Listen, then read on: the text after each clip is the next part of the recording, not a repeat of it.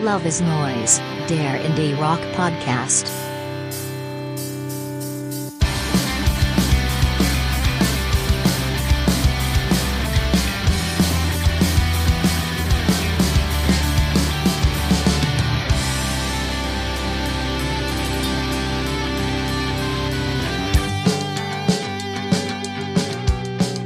Hallo und herzlich willkommen zur 16. Folge von Love is Noise, dem Indie-Rock-Podcast. Ich bin wie immer Max und bei mir ist endlich wieder der Uli. Guten Abend, Uli. Hallo, Servus, bin wieder da. Und mein geliebter Philipp ist auch dabei. Hallo, Uli, schön, dass du wieder da bist. Wir haben dich so. Ja, nee, nee, nee, ich habe das schon gehört, who the fuck ist Uli das letzte Mal. Ne? Also, da müssen wir noch drüber reden. War doch nur Spiel. ich hatte so viel Zeit, dass ich mal sogar Podcasts angehört habe. Ähm, du musst mir nur noch mal die Geschichte von deinem Achtsamkeitstrainer erzählen, ähm, als um das Intro zu füllen und dann ähm, so äh, belassen wir es dabei. Okay, also erzähle ich, ich, ich war ja auf, in, der, in der Klinik, ist ja kein Geheimnis, ähm, wegen Rückenproblemen und da wird auch viel so auf der psychosomatischen Ebene versucht und ähm, unter anderem habe ich mich mit Achtsamkeit und Meditation auseinandergesetzt. Unter anderem auch eine Trommeltherapie, was ein sehr schönes fränkisches Wort ist. Ich habe deswegen ein Trommeltherapietrauma. Aber ähm, das mit dem Achtsamkeitstrainer war ja ähm, eigentlich ganz interessant mit dieser Achtsamkeit. Ähm, ich bin zum Beispiel auch spazieren gegangen, habe zu Boy Genius gehört, die neue Platte, die ich sehr gut finde übrigens, Max. Ähm, und dann kam Zitronenfalter und ich musste fast weinen, weil ich so achtsam war, dass ich jetzt diesen Zitronenfalter gesehen habe in Verbindung mit dieser hübschen Musik. Also das hat mich wirklich berührt. Das ich schön. Und dann ist mein Achtsamkeitscoach die Treppe runtergefallen, weil er, die letzte, weil er die letzte Stufe übersehen hatte. Und das lässt mich dann in dem ganzen Konzept ein bisschen äh, zweifeln. Also ich bin mir jetzt nicht so ganz sicher, ob, ob das jetzt das ist, was mich rettet, aber ich habe viel dazu gelernt. Ah, danke dafür. Ähm, wir haben dich vermisst. Ähm, auch wenn wir dem Matthias nach wie vor sehr dankbar sind, dass er dich würdig vertreten hat. Der das auch sehr ja. gut gemacht hat, muss ich sagen. Aber wir sind auch sehr, sehr, sehr froh, dich wieder zurück zu haben. Ich freue mich. Auch. Und jetzt, diesmal vergesse ich meinen, meine kleine Rede am Ende des Intros nicht. Ähm, liebe Hörerinnen und Hörer, wenn ihr Anregungen, Fragen, Kritik oder Lob habt, ähm, dann schreibt uns doch bitte an loveisneuespodcast at gmail.com. Diesen Monat hat es zum Beispiel der Markus gemacht aus meiner Heimatstadt Bamberg. Vielen Dank nochmal für deine Mails, Markus. Ähm, der hat mich wieder auf die Lathams gebracht, die er gerne mal erwähnt haben wollte. Und ähm, ich kannte die zwar, aber ich war mir nicht bewusst, dass die relativ groß sind im UK mittlerweile. Also wenn die mal wieder was bringen, dann hört ihr davon hier mehr. Und wie immer gibt es alle Songs, die wir heute erwähnen und alle Künstler auch in einer Spotify-Playlist. Den Link dazu findet ihr in den Show Notes. Abonniert uns doch bitte in der Podcast-App eures Vertrauens und bewertet uns auch dort und sagt allen euren Freundinnen und Freunden, die gerne was über Indie hören. So, genug zu meiner Rede. Jetzt geht's zu den News.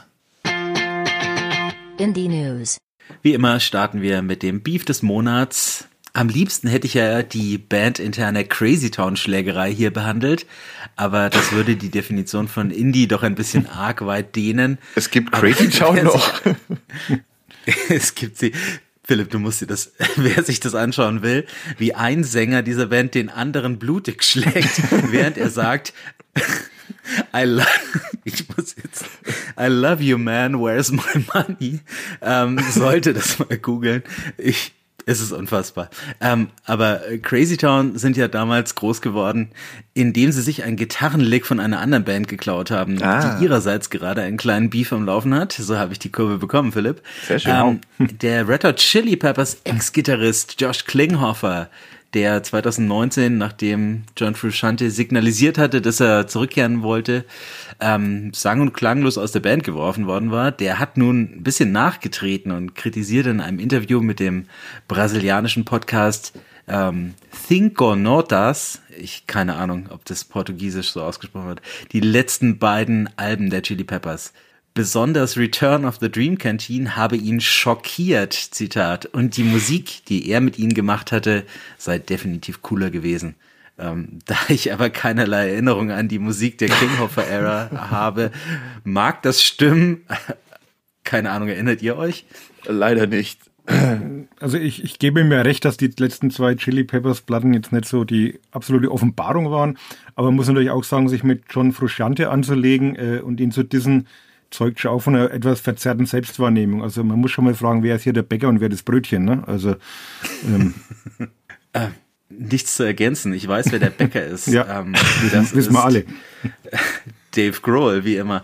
Ähm, die Foo Fighters, die haben mit uh, But Here We Are und der Vorab-Single Rescued ihr erstes Album seit dem Tod von Drummer Taylor Hawkins angekündigt, ähm, das wie gefühlt jedes zweite Album dieses Jahres am 2. Juni erscheinen wird.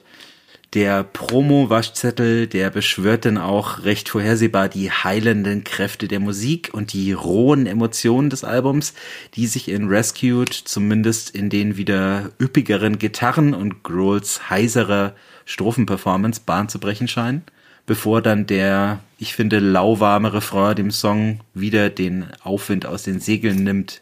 Aber besser als zuletzt, aber auch nicht mehr, würde ich sagen. Ja, ich war ich weiß nicht, ich bin ein bisschen enttäuscht, weil wie gesagt, kein wirklich starkes Lied für das, dass es eigentlich ja so ein emotionales Thema ist. Also nur weil der Dave äh, grölt, äh, heißt es das nicht, dass das Lied gleich irgendwie emotionaler rüberkommt, obwohl ich ihm natürlich abnehme, dass es ist. Aber ja, wie du sagst, ziemlich lauwarm, äh, grundsolide. Hm, hoffentlich wird das Album besser. Hm. Ist auch eher so ein bisschen Trotz als Trauer zu spüren, ne? dieses Bring It Back to Life, was er da singt. Ähm, ja, ist, glaube ich, schon so eine Art der der Verarbeitung des Ganzen, aber ähm, musikalisch ist jetzt ja wieder, wie der Philipp richtig sagt, solide, aber jetzt nichts Außergewöhnliches. Etwas mehr Indie-Credibility hat sich zum Glück die gute alte PJ Harvey bewahrt. I Inside the Old Year Dying, das am 7. Juli erscheinen wird, wird ihr erstes Album seit sechs Jahren werden. Die erste Single A Child's Question August ist weniger ruppig, als sie früher bisweilen klang, ähm, und wird jetzt wahrscheinlich auch kein Sommerhit, zeigt aber PJ in ihrer gewohnt leicht unkomfortablen Comfort Zone. Also fand ich auch ebenfalls grundsolide. Ich fand es sogar überdurchschnittlich gut. Also ich fand es äh, mal so leichtfüßig kindlich, dann aber wieder bleischwer und so schleppend. Äh, kann bitte so weitergehen. Und auch sehr tiefgründig. Wird auch, wird auch Zeit nach dem wirklich sehr guten Hope Six Demolition Project dass da wieder was nachkommt. Aber ich kann mich eigentlich an keine schlechte Platte von PJ Harvey erinnern. Also schon so ein bisschen eine Säulenheilige des Indie-Rocks und ich freue mich auf die neue Platte. Also ist wirklich was, was ich ungehört eigentlich kaufen würde, wenn die was Neues rausbringt.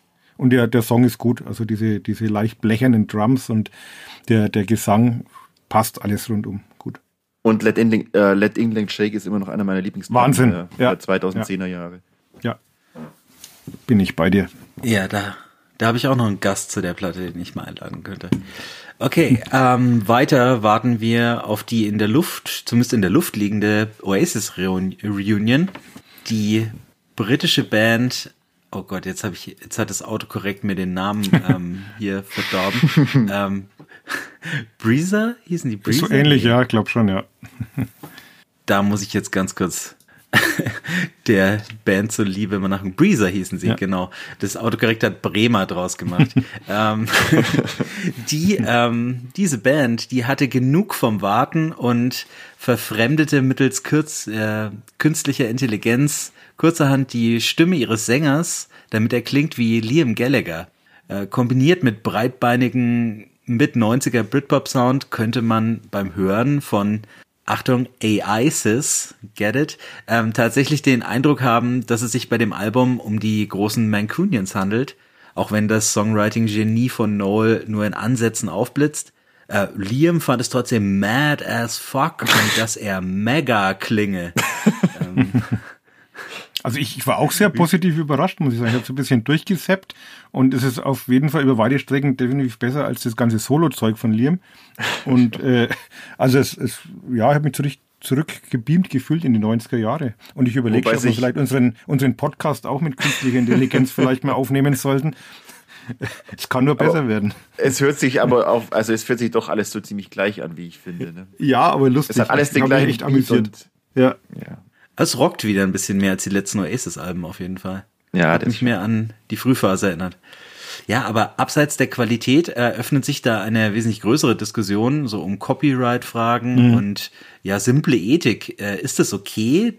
Darf man damit Geld verdienen Bekommen wir bald ein Smiths oder David Bowie Comeback mittels ja. künstlicher Intelligenz? Das ist so äh, Indie-Rock-Stammzellenforschung. Philipp, Aber würdest du ein neues also. Doors-Album dir wünschen? Ja, warum eigentlich nicht? Ja, weil es sich nicht gehört, oder? Leichenfledderei. Es sind so viele Jahre vergangen, da, da darf man das schon machen. Na gut. Uli, weiser Uli, hm? du hast das letzte Wort. Darf das sein? Naja, also ich habe es eher so amüsiert äh, gehört und fand es wirklich witzig, dass man das wirklich so reproduzieren kann, dass es wirklich so klingt, als wenn es Oasis und äh, Liam Gallagher wäre und wenn es von 1995 stammen würde. Aber nein, darf man natürlich nicht. Also möchte ich auch nicht, möchte ich auch nicht haben, dass da irgendwie Ach, ein neues so. Jim, Jim Morrison Album kommt und dann ist es gar nicht Jim Morrison.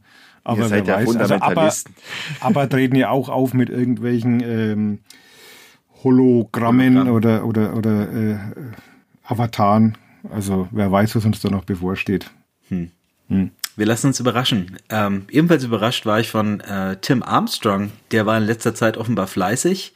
Einerseits verkündeten Rancid, nämlich ähm, für den Überraschung 2. Juni den Release ihres ersten Albums seit sechs Jahren äh, Troublemaker und die Single ähm, Tomorrow Never Comes klingt nach den schwachen letzten Alben tatsächlich ziemlich auf Krawall gebürstet. Das spannendere Projekt verkündete Armstrong aber bereits einige Tage zuvor. So hatte er sich mit seinem alten Operation Ivy Kollegen Jesse Michaels wieder vereint und gemeinsam mit Joey Castillo von The Bronx und Spencer Pollard von Trash Talk die Band Bad Optics gegründet. Den ersten Song Raid gab es auch schon zu hören, der da in sehr klassischem Two-Tone-Gewand daherkommt. Jetzt dürfen wir als Musikkritiker das eigentlich nicht zugeben, aber gibt es Ska-Fans unter uns? Ist so eine Musikrichtung, die ich in gewissen äh, Dosierungen durchaus gut ertragen kann, aber es darf nicht zu viel werden. Ja, geht mir, geht mir fast exakt genauso. Also mit 16 fand ich das geil. Ähm, und auf And Out Come the Wolves von Rancid lasse ich bis heute nichts ja. kommen. Aber ja, das stimmt ja. In, das ist eins meiner Lieblings. In geringen Dosen, ja. auf jeden Fall. Aber ich habe auch nicht mehr von Rancid als das Album, wenn ich ehrlich bin. Also das 2009er Album Let the Dominoes Fall habe ich mir noch notiert, ja, fand ich ganz gut. gut. Das habe ich noch. Ah ich finde, die haben schon immer wieder gute Songs dabei. Über Albumlänge konnten sie an Outcome the Wolves nimmer ran, ranreichen. Ja, aber Indestructible war ganz gut. Ja. Hm. War aber auf jeden Fall in diesem Dreigestirn damals mit Green Day und Offspring eigentlich die Band, die mir am besten gefallen hat. Nee, das war Offspring mit Smash. Punk, nee, Offspring, vergiss es. Also, nee. ich, ich fand Smash unerreichbar geil damals und ich habe es aber schon lange nicht mehr gehört. Ich, ich back die Stimme nicht bei Offspring. Das hat sich bis heute nicht geändert. Und die Leute auch nicht. Ja, das stimmt. Offspring. Ekelhafte Menschen. Ja. aber gut. Äh, vom sonnigen Kalifornien ins kühle Norwegen, wo eine Metalband sich zurückmeldet, für die unser Indie-Rock-Podcast ausnahmsweise eine Ausnahme macht. weil sie seit jeher Genregrenzen sprengen und einfach rocken wie Sau. Quälertag haben ihr fünftes Album Endling für den 8. September angekündigt und Kröter weg der Helvete vorausgeschickt. das ähm, wahrscheinlich Highway to Hell auf Norwegisch. Ja, Helvete heißt ähm, Hell, kann ich bestätigen.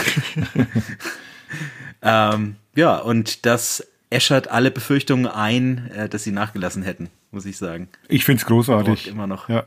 Also haben wir die zweite Platte mit dem neuen Sänger. Aber ich finde, es hat durch diesen, diesen mehrstimmigen Gesang und diese hündischen Gitarren fast schon so ein bisschen Pop-Appeal und kommt dann auch teilweise so garagenrockig daher, hat mich so an International Noise Conspiracy ein bisschen erinnert. Mhm. Und äh, trotzdem, dank dieses kraftvollen Geschreis äh, von dem Ivar Nikolaisen heißt er, glaube ich, geht es trotzdem voll auf die Zwölf. Also für mich ein Hammer-Track. Freue mich aufs Album, finde ich super. Ja, habe ich mir auch notiert. Sogar für Quertag-Verhältnisse ist es sehr, sehr catchy und ich als ja, Turbo-Jünger muss die Band natürlich mögen, weil sie ja die, die inoffiziellen Nachfolger von, Nachfolger von Turbo Negro sind. Okay, dann kommen wir abschließend noch nach Deutschland. Äh, die guten alten Matzen haben ein neues Album angekündigt. Ein bisschen Lärm ähm, heißt die Vorab-Single. Das Album heißt Hollywood und kommt am 18. August. Ja, zur Single auf eine ziemlich coole Spoken-Word-Strophe folgt dann leider ein zu sehr auf Catchiness getrimmter mhm. Refrain, der mich recht kalt gelassen hat. Aber eigentlich hat mich die Band ähm, seit dem zweiten Album schon relativ kalt gelassen. Ja, ich Wobei, ja, äh, es ist schön, dass es sie noch gibt. Ich bin beim, beim Anblick des aktuellen Bandfotos fast ein bisschen erschrocken, äh, dass die auch schon so alt geworden sind. Aber dann habe ich mal nachgeschaut und das Debüt ist dann doch auch schon 18 Jahre her und fand ich damals richtig gut. Also die Perfektion war, ein, war ein toller Song. Und ich finde, er hatten immer wieder mal so kleine, nette Hits, die sich gut auf Mixtapes, also äh, Mixtapes, was man halt heutzutage so dafür hält, auf äh, Playlists praktisch. Äh, lass die Musik an oder na gut, dann nicht, fand ich, hatten schon immer wieder ein paar nette Songs. Der Song jetzt ist mir ein bisschen zu, zu harmlos und zu gewollt gutlaunig. Also das, das hat fast schon so ein bisschen Sportfreunde-Vibe.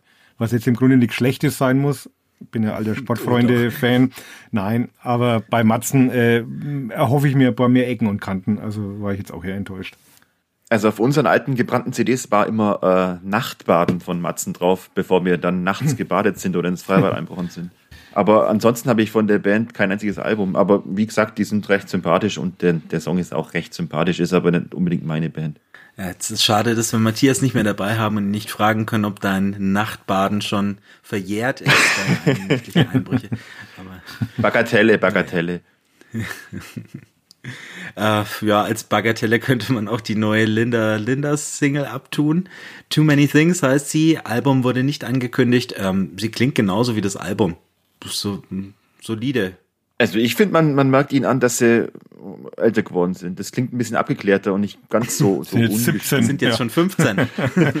ja, ist natürlich bei solchem Alter immer noch ne, jung, deswegen immer noch schön angepisst, aber ich finde es, es klingt durchaus irgendwie in Anführungszeichen reifer. Also mir gefällt es sehr gut.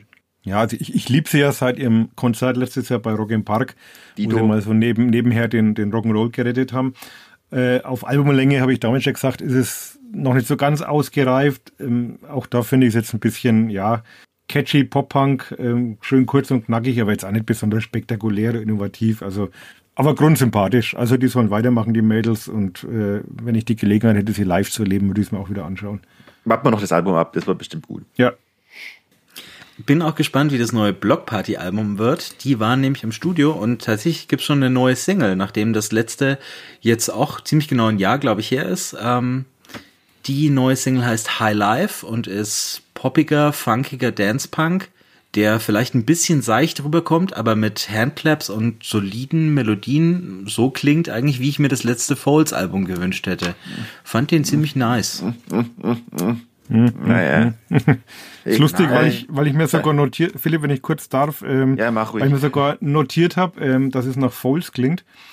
By the way, ich musste mal an Ostern mal wieder kein Ohrhasen anschauen. Und ah, ja. Till, Till, Schweiger ist ich immer, weiß, Till Schweiger ist immer noch scheiße, ja. aber der Soundtrack ist schon, ist schon ziemlich gut. Und da war unter anderem äh, Block Party mit I Still Remember drauf. Und da habe ich wieder gedacht, geiler Song, eigentlich geile Band gewesen. Also musste dann erstmal googeln, weil ich gar nicht mehr wusste, oder, oder Schätzam machen, weil ich gar nicht mehr wusste, wo das Lied jetzt herkommt. Und ah, Blockparty, stimmt. Und dafür, wenn ich dann mit Highlife anhöre, denke ich wieder, naja, das ist so, will so mit Gewalt Party-Feeling erzeugen, mit diesem funky Bass und mit dieser nervigen Dengelgitarre und äh, für mich völlig belanglos. Sorry. Dann lieber Kaino Hasen Teil 2 anschauen. dann, dann muss ich auch noch meinen Senf loswerden, dass ich und Blockparty in dem Leben, glaube keine Freunde mehr werden. Und der Song, der ist mir mit dieser Tanz mit mir Miami Vice Affen Affigkeit irgendwie so, oh, nach ein paar Sekunden war der mir schon irgendwie zuwider, weil es so, so durchschaubar Anbietern dancy war. Das hat mir einfach nicht gefallen. Ach, ihr Snobs. ähm, Mal schauen, ob wir uns dann auf die, das neue Hives-Album einigen können. Äh, das ist nicht angekündigt. Ähm, es gibt nur eine ziemlich lustige Kampagne der Hives selbst, die bei Instagram Fotos von sich selbst ähm, posten, wie sie mit Schildern dafür demonstrieren, dass die Hives doch bald mal ein neues Album rausbringen sollen. ähm, ja, mal sehen, ob sie, äh, ob sie sich selbst erhören und das dann auch demnächst tun. Ähm, zuversichtlich bin ich da auf jeden Fall bei Slowdive, denn die ähm, sind nach eigener Aussage fertig mit ihrem neuen Album. Gab noch nichts zu hören, aber vielleicht ja dieses Jahr noch, dann da würde ich mich sehr freuen, wenn die alten Shoegazer da nachlegen, weil ihr letztes von 2017 war, Uli war glaube ich auch in deiner Jahrestop 10. Ja, ja, absolut. Mal schauen, ob sie es wieder schaffen. Ja, so von dieser Trilogie ist auf jeden Fall Slowdive die Band, wo ich mich am meisten drauf freuen würde. Block Party lässt mich kalt und Hives wusste jetzt gar nicht, dass die noch gibt. Ich glaube, das letzte war 2012.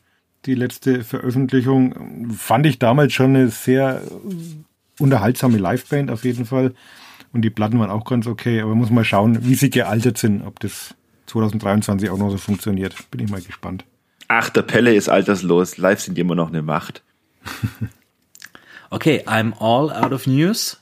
Let's go to the reviews. Indie Album Reviews.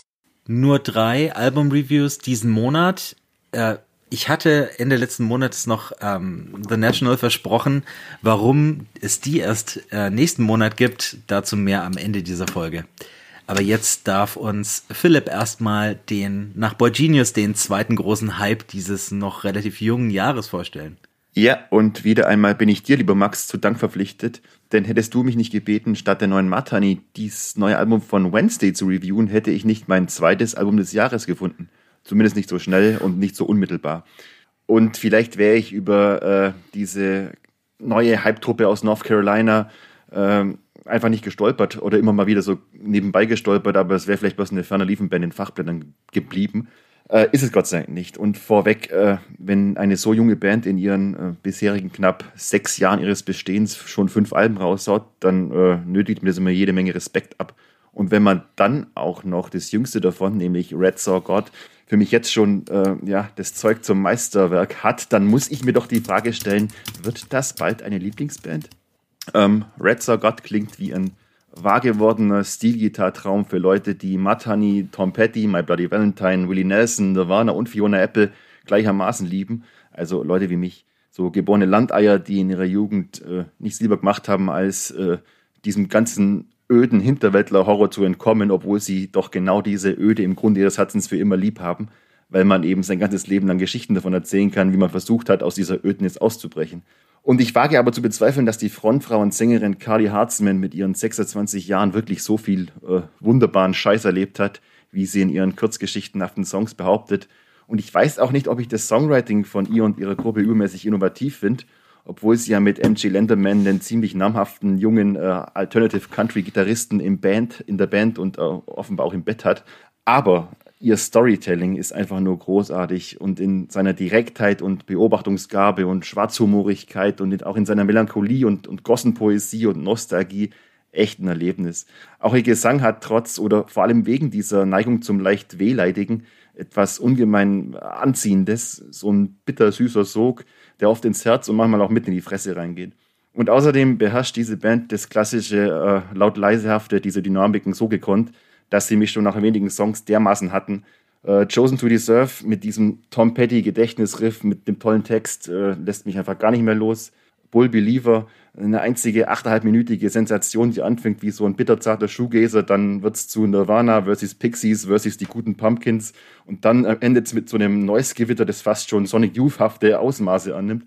Formula One ist ein schönster Country-Slacker, Query ist edler Indie-Power-Pop mit Pavement-Charme und so weiter und so fort.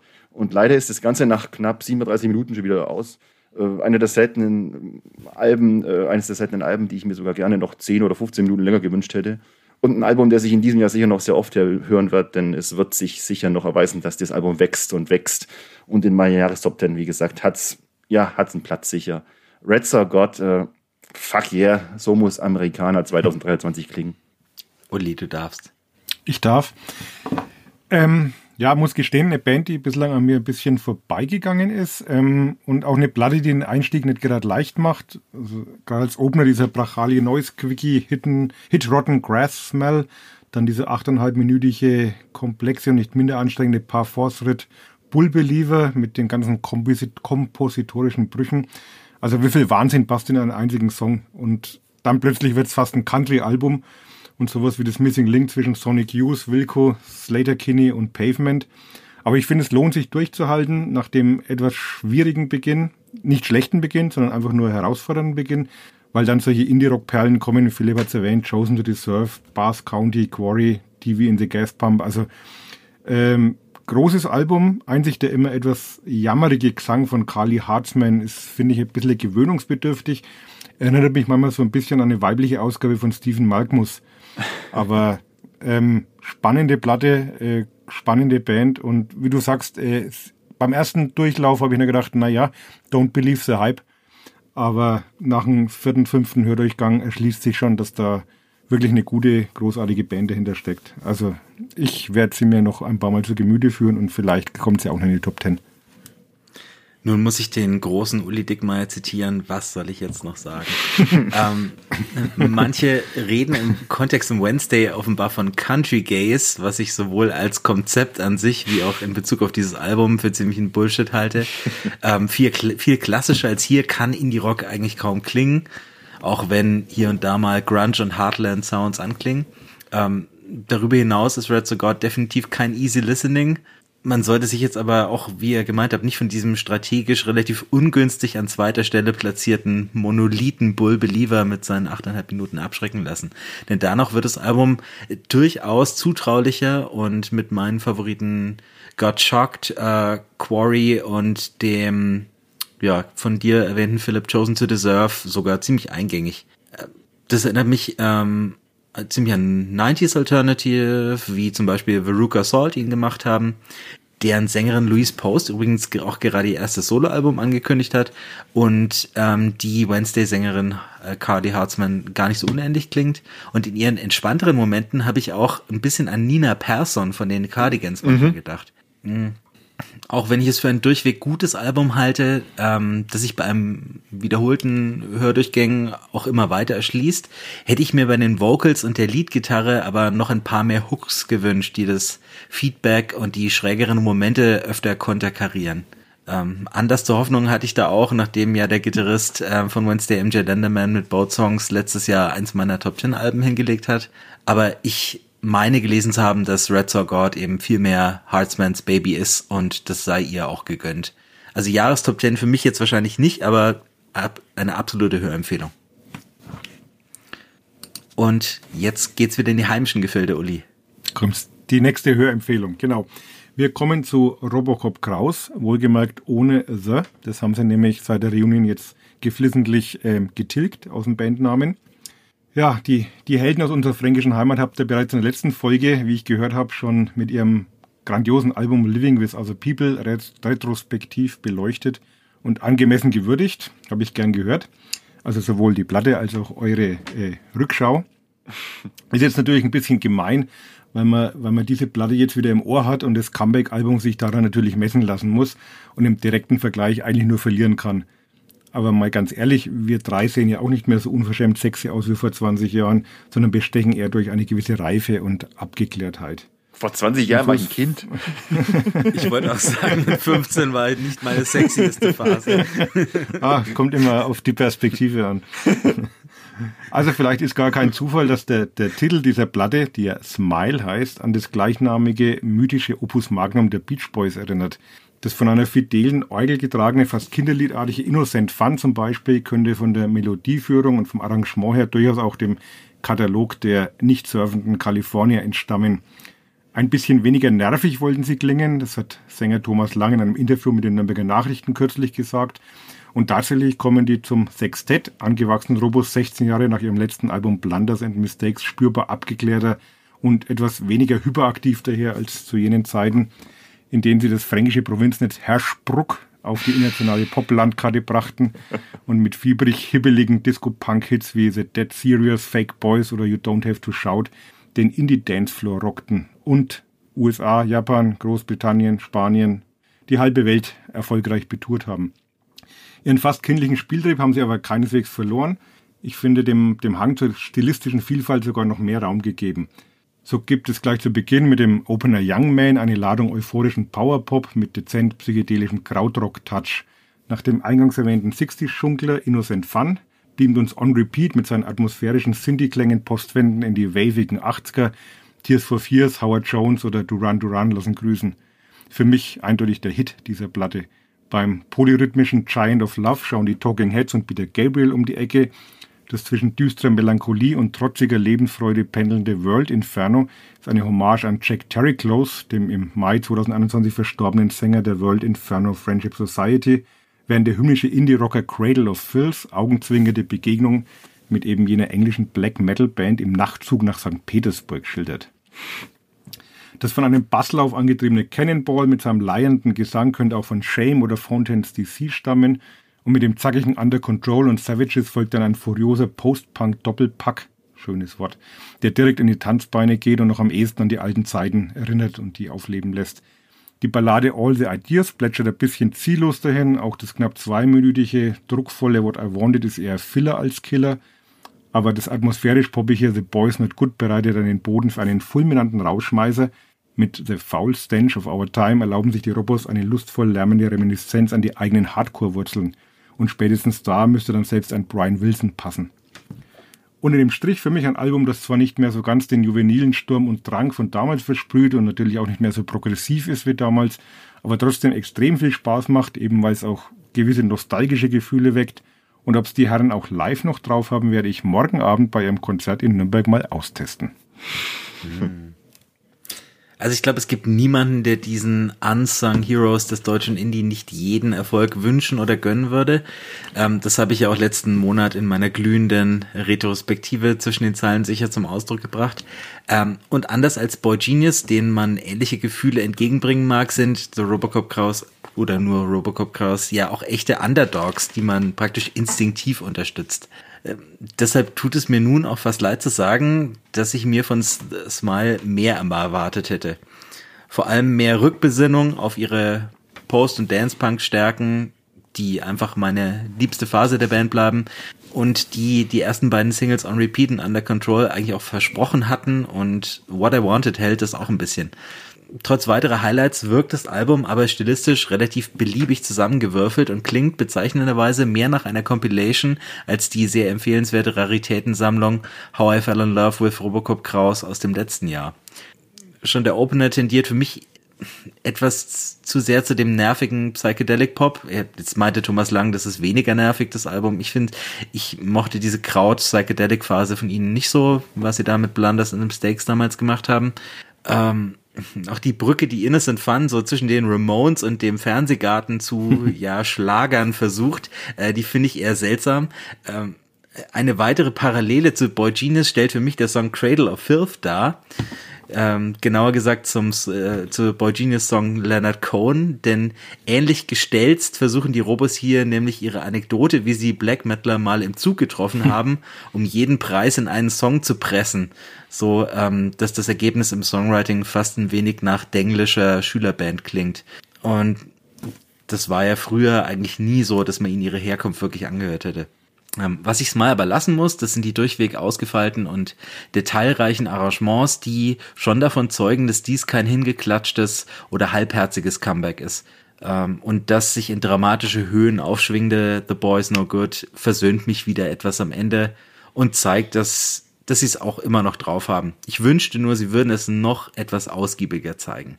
Sag mal, die Raritätensammlung hieß doch uh, Why Robocop Cross Became the Love of My Life. Oder habe ich mich da jetzt... Ah, genau. Ja. Hast, ich habe es tatsächlich nicht mehr ich, nachgeschlagen. Ich habe extra gekauft. Danke für den Hinweis. Ist ja ich hab's wegen aus, euch. Ich, ich habe es aus der Erinnerung falsch zitiert. Okay, Danke gut. Äh, ich konnte ich mal, dich mal verbessern, ausnahmsweise. ähm, äh, ähm, das hier ist kein, ich betone explizit, kein schlechtes Album. Aber ein schlechtes Album macht halt nicht automatisch ein gutes Album. Und sorry, nach 15 oder 16 Jahren äh, finde ich, da muss man auch ein anderes Album erwarten können, zumal von so einer wirklich grundsympathischen und, und, musikalisch versierten Band wie Robocop raus. Ähm, aber ich finde den Sound überwiegend in den Songs doch relativ, oh, wie soll man sagen, zahm oder, oder das klingt irgendwie, als hätte ich schon tausendmal ein bisschen gehört, äh, manchmal ein bisschen altbacken und, und oft mit so angezogener Handbremse. Und ein, zwei Stampfer und ein paar Überraschungen unter 13 Songs sind dann halt für mich ein bisschen zu wenig. Und der Rest ist dann mehr so freundlich, fröhliches Geschunkel, das so ein bisschen altherren Indie-Pop-mäßig rüberkommt und mir deshalb auch wenig in Erinnerung bleibt. Und vor allem mir fehlen auch irgendwie die starken Referenzen auf dem Album. Äh, aber wie gesagt, es ist explizit kein schlechtes Album. Nur bei aller Liebe muss ich mir halt auch die Frage stellen, nach so langer Zeit, ob es das jetzt gebraucht hätte oder ob man noch ein bisschen gewartet hätte und vielleicht ein stärkeres Album gebracht hätte, ich weiß es nicht. Naja, aber ich will ihnen auch nicht Unrecht tun, weil sie eben so nett sind und aus der Gegend. So, jetzt habe ich keine Lust mehr aufs Konzert. Danke. ich bin mir sicher, dass sie live immer noch geil sind. Das Konzert wird jetzt nach der Review wahrscheinlich abgesagt. Ja. Na, wir erscheinen wahrscheinlich erst nach dem Konzert, beendet. oder? Es würde die Band brechen, ja. Bitte nicht, bitte. Bleibt uns. So war das nicht gemeint. Ah. Ich muss gestehen, ich bin natürlich auch ein bisschen befangen, weil ich, weil ich die Band halt selber einige Mitglieder ganz gut kenne und die auch bei uns auf dem Festival schon gespielt haben und ich, ich mag die einfach total gern. Vielleicht hört man es deswegen noch ein bisschen wohlwollender, aber ich finde die Platte trotzdem gut. Also ich, ich bleib dabei. Schöne Platte. Macht Spaß. Okay, dann komme ich zum Schluss zu ähm, Feist und ihrem neuen Album Multitudes. Den einzigen Druck, den Leslie Feist verspürt, den macht sie sich selbst. Nicht die Fans, die im letzten Vierteljahrhundert gerne mehr als nur fünf Alben bekommen hätten. Nicht das Major-Label, das sicher mal wieder einen unkaputtbaren Hit wie einst One, Two, Three, Four vom Platin-Album The Reminder zu schätzen wüsste, statt beharrliche Verweigerung kommerzieller Erwartungen im Lichte des eigenen künstlerischen Anspruchs. Ähm, aber auch nicht die biologische Uhr, der zum Trotze sie als 43-jähriger Single eine Tochter adaptierte und zu ihrem Vater zog, der dann ein Jahr später verstarb. Entstanden unter diesem Eindruck des neuen und endenden Lebens ist Multitudes zwar immer noch reduzierter als zu ihrer Hochphase, hat die spröde Rohheit des Vorgängers Pleasures aber hinter sich gelassen. Mal elegischer, mal leichtfüßiger Indie-Folk, getragen von innovativem Songwriting und ihrem unverkennbaren, aber nie exzentrischen Vibrato. Die meisten Songs bewahren sich zwischen den Streicharrangements, Saxophonen und Blockflöten, ähm, aber ihre originäre Identität als akustische Schlaflieder, die Feist im Pandemie-Exil für ihr Kind erdacht hatte, bevor sie nun die ganze Welt verzücken dürfen. Der Opener The Lightning ist mit seiner dezenten Elektronik soundtechnisch ein Outlier, macht mit seiner wunderschönen Strophenmelodie aber klar, dass Leslie wieder größere Brötchen backen will als zuletzt. Das gelingt auf den folgenden Akustikballaden Forever Before und Love Who We Are Meant To mit ihrer etwas beliebigen Melodieführung leider nicht so gut wie später auf Hiding Out in the Open und I Took All of My Rings Off ähm, mit seiner durchgeknallten, durchgeknallten Coda und besonders Become the Earth. Ähm, die sind zwar ähnlich reduziert, punkten aber nicht nur mit konzisem Songwriting, sondern auch mit Feiss besonderem Asset ihren genialen Harmonien, die sie sehr effektvoll aufzustapeln weiß. Ähnliches macht Borrowed Trouble dann mit seinen von Miguel Atwood Ferguson geschmackvoll arrangierten Streichern und schrägem Saxophon fürs ganz große Kino ebenso. Zum Ende wird es mit Marcher Moves äh, wieder ruhiger, wenn die Streicher Blockflöten weichen, aber nicht minder eindrucksvoll. Das gilt auch für ihre Lyrics, die als Poesie für sich alleine stehen können beim Nachlesen von Song for Sad Friends, das den Wert und die Notwendigkeit von Trauer beschwört, kamen mir ernsthaft selbst die Tränen. Auch wenn der ein oder andere Song nicht ganz zündet, steht Multitudes so in einer beeindruckenden Diskografie mindestens im oberen Mittelfeld und das will bei so einer Ausnahmekünstlerin wirklich was heißen. Philipp, Wer willst macht du? mir das jetzt wieder kaputt? Ich Nein, mach's kaputt. Ich mach's nicht kaputt. Dann Äh, willst du äh, erst nicht kaputt machen oder soll ich erst kaputt machen?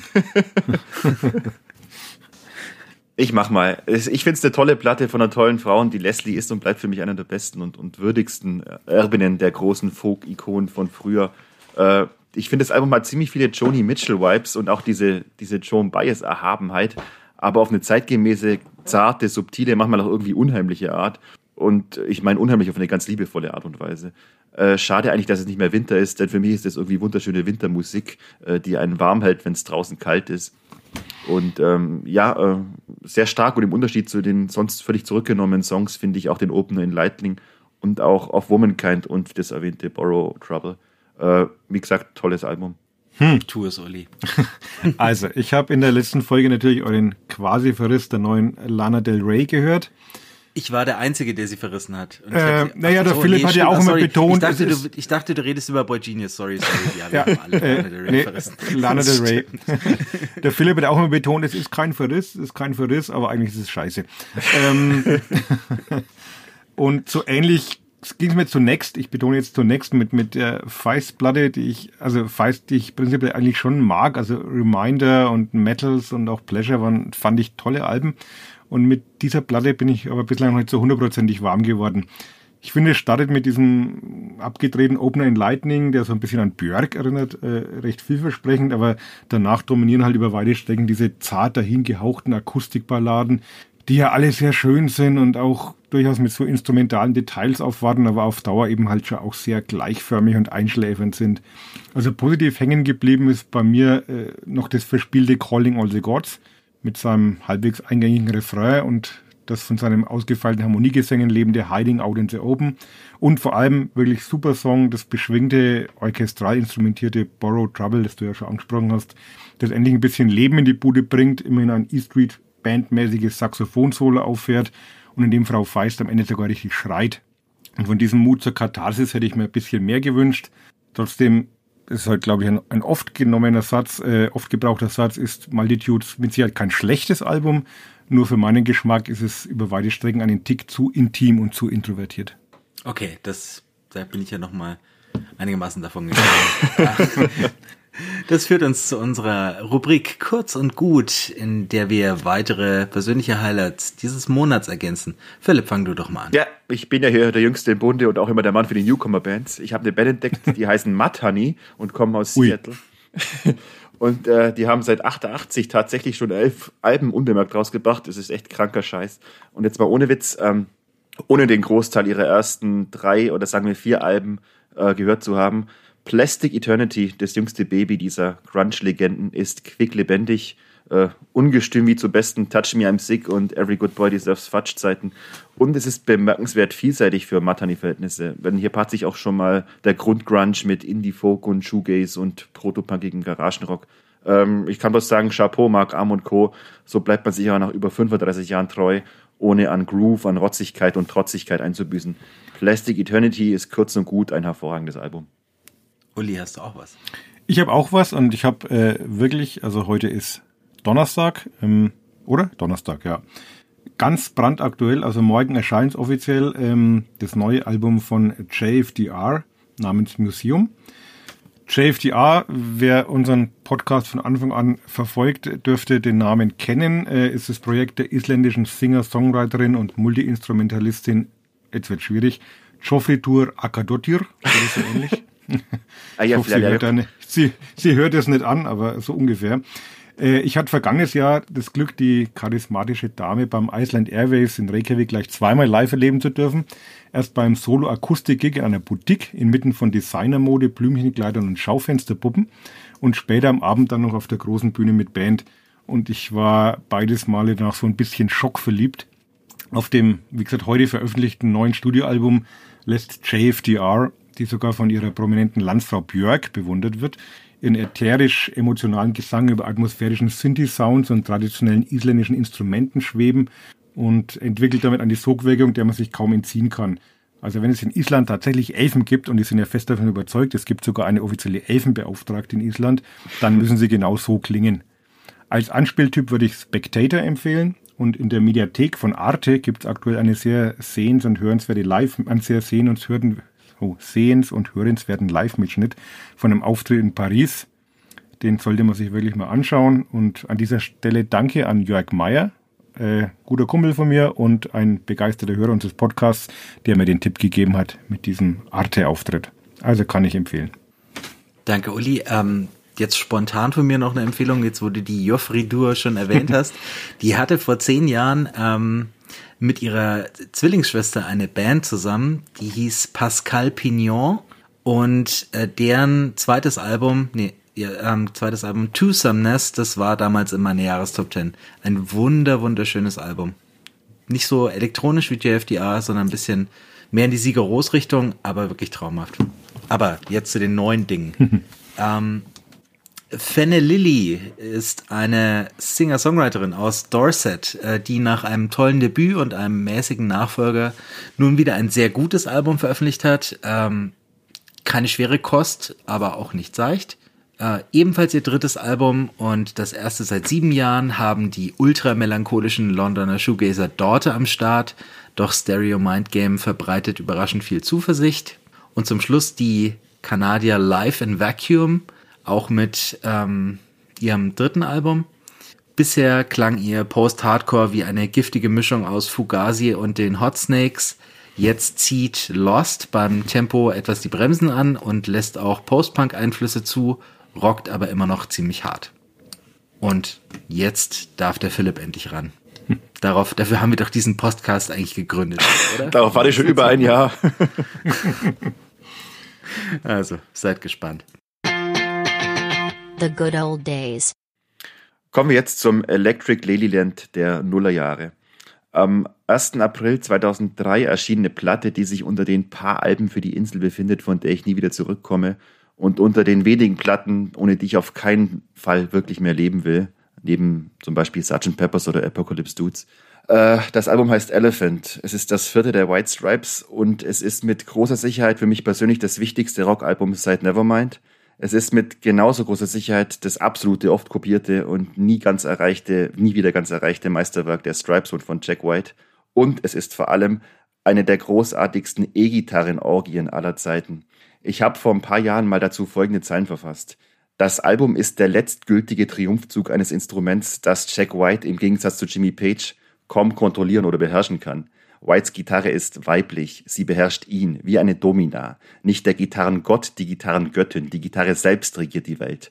Und sie verweigert sich auf Elephant, bisweilen auch ganz einfach Whites gigantischem Talent und führt stattdessen ein biestiges Eigenleben. Sie lässt sich auch nicht besser stimmen, weil sie White sonst bei längerem Rumgefummel in die Griffel beißen würde.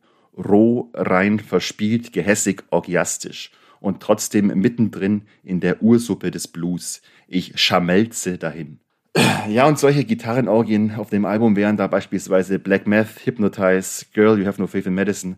Und das sind zwar grandiose Kracher, aber nicht mal die stärksten Songs des Albums. Ähm, zur Analyse und Lobhudelei von fast jedem der 14 Stücke könnte ich eine Podcast-Folge füllen, vor allem auch, weil ich zu wirklich jedem eine persönliche Anekdote aus meinem Leben beitragen kann, von meinen wilden Teenagerjahren bis heute eigentlich. Denn Elephant gehört zu den ganz, ganz wenigen Alben, die ich mir wirklich jedes Jahr drei oder viermal ganz durchhöre oder besser gesagt verschlinge. Aber dazu gleich noch ein paar Worte.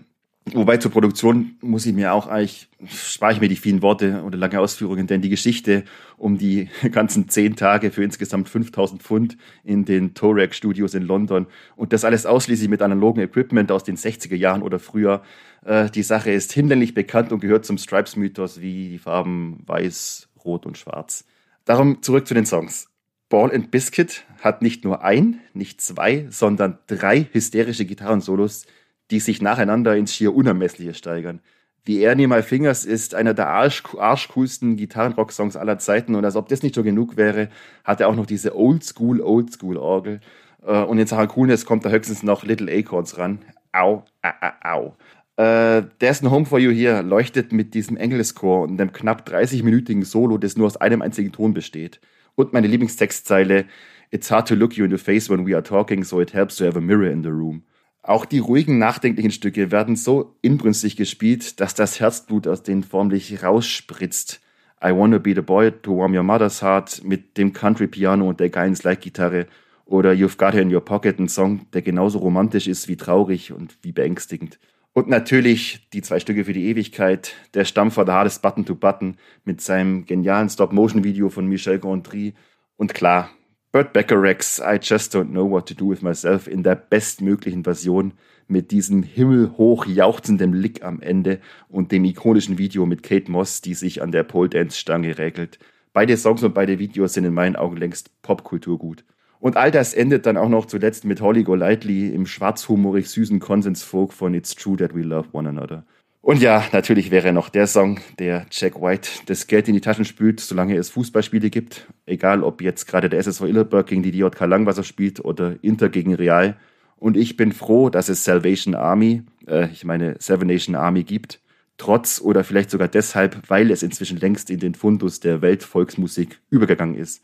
Oder anders gesagt, oder gefragt, könnt ihr mir ein anderes Riff nennen, seit Smells Like Spirit, das derart populär ist? Nein, könnt ihr nicht und versucht es erst gar nicht. Und versucht auch erst gar nicht Elephant irgendwie klein zu reden. Denn Kritiker kommen bei mir schon deswegen nicht gegen die Größe des Albums an, weil es, äh, wie gesagt, der Soundtrack war, der Soundtrack zu einer langen tragikomischen Liebesgeschichte, die sich vor vielen, vielen Jahren in der bayerisch-schwäbischen Provinz abgespielt hat. Jeder Song auf diesem Album ist für mich verbunden mit einer gewissen Situation oder einer Erinnerung an ein eheähnliches Verhältnis, das ich seinerzeit mit einer bestimmten Person hatte. Und das beruht auf eine komische Art bis heute irgendwie auf Gegenseitigkeit. Deshalb äh, gehören die nächsten Worte hier äh, dieser meiner Verflossenen. Oder ist es meine Schwester? Oder doch meine Ex-Frau? Mit ihrer kurzen Danksagung an Jack und Mac. Ein I just don't know what to do with myself passt mit 16 Jahren wohl so ziemlich auf alle möglichen Lebenssituationen. Am besten auch wieder mal mit zu viel Rotwein. Oder aber einfach barfuß auf dem Nebensitz eines schrottigen schwarzen Fiat Puntos, während man voller Freude sein Dorf hinter sich lässt und in den Urlaub fährt.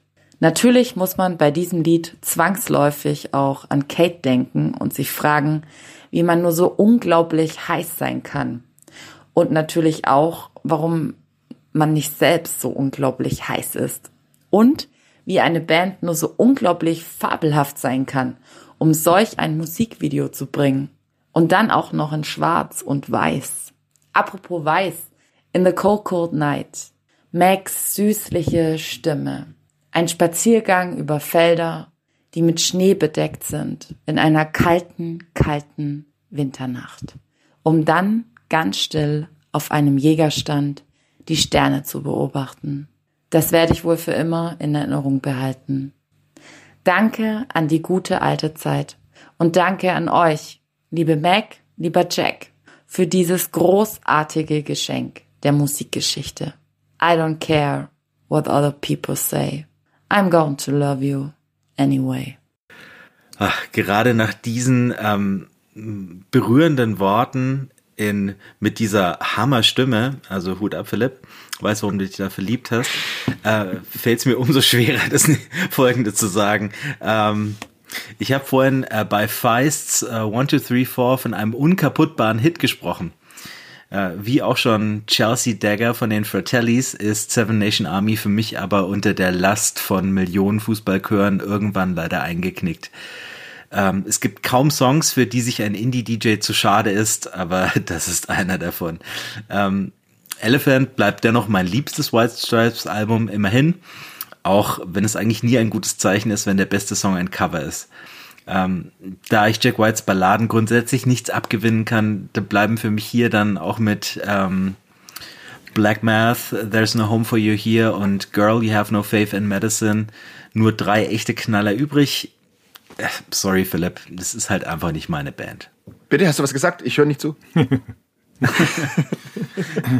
Uli, zieh den Karren es aus. Es kommt Unterstützung, es kommt Unterstützung. Ähm, ja, wobei, ich auch, wobei ich auch zuerst mal zugeben muss, ich kann Seven Nation Army äh, spätestens nicht mehr unbeschwert hören, seit die ganze CDU-Gang zu dieser Melodie Armin Laschet wird Kanzler skandiert hat.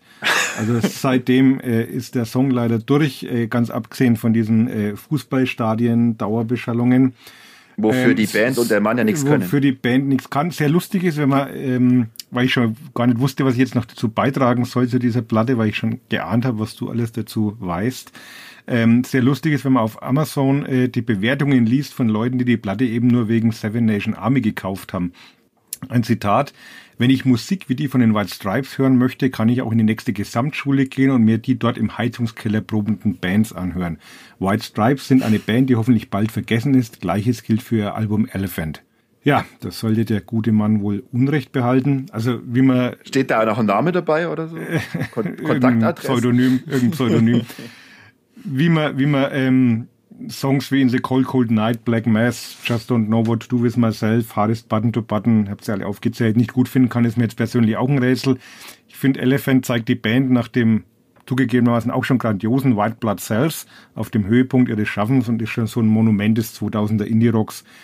Das Niveau konnten sie auf Iggy Sum und Get Behind Me Satan leider nicht mehr ganz halten und die Solo-Aktivitäten des Herrn White sind im Vergleich zum majestätischen Elefanten dann doch eher nur noch kleine Nacktmulle. Aber die Platte ist klasse. Danke, Uli. ja, Jack White ist ja ein Vinyl-Narr und auch Schirmherr des Record Store Days, der vergangenes Wochenende war. Und anlässlich dieses Tages haben wir als Headliner diesmal ein, wieder mal wieder ein Interview für euch. Der Headliner. Hallo, wir sind zurück und wir begrüßen heute Tobias Leitmann von Monoton Nürnberg zum Gespräch.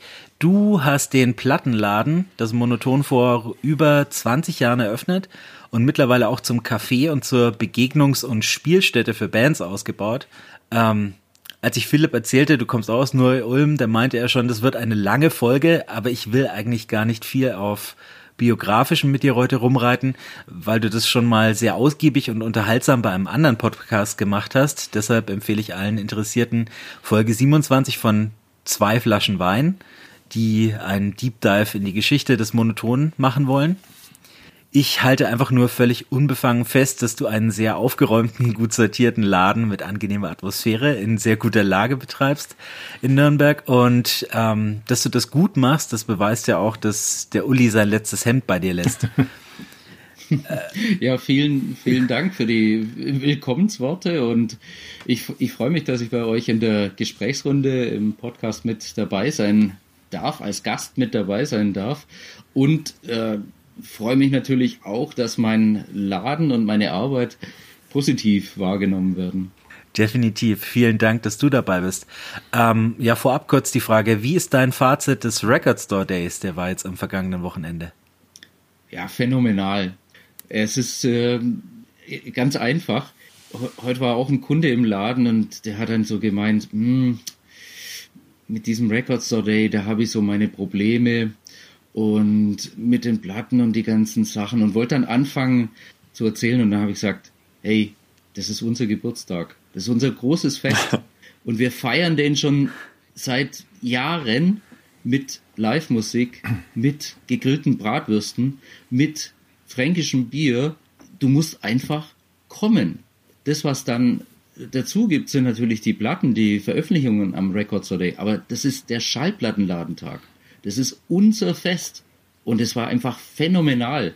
Und zwar von vorne, äh, wenn die Leute sich, ja, natürlich auf die Platten stürzen, aber auch in der Mitte, wo, wo alle quatschen und wo man Bratwürste grillt, am Abend, wo dann der Sven von der Brotzeit kommt und nochmal den Grill einwirft und dann am späten Abend, wenn die Merchers echt ein super Konzert hingelegt haben und alle glücklich nochmal drei Bier trinken und äh, gar nicht mehr das Bedürfnis haben, irgendwie fortzugehen. Und ich zum Schluss dann sage, Mensch, jetzt machen wir dann Feierabend irgendwann. Ah, da wäre man gern dabei gewesen. Also da kann ich kurz, Fall. kann ich kurz einhaken, weil ich war ja dabei, wenn auch nur kurz. Ich musste mir ein bisschen beeilen, weil dann der erste FC Nürnberg noch gespielt hat um 13 Uhr. Also mein Zeitfenster war ein bisschen limitiert.